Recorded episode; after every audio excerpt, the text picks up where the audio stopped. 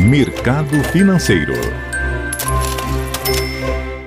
Olá, Fernanda, bom dia. Bolsa Paulista operando nesta quarta-feira com pequena alta de 0,05%, com o índice Bovespa a 107.612 pontos. Mercado americano, o índice Dow Jones opera praticamente estável e a bolsa eletrônica Nasdaq pequena queda de 0,1%.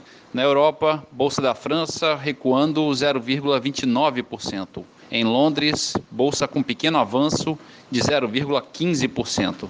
E na Alemanha, bolsa operando em baixa de 0,62%.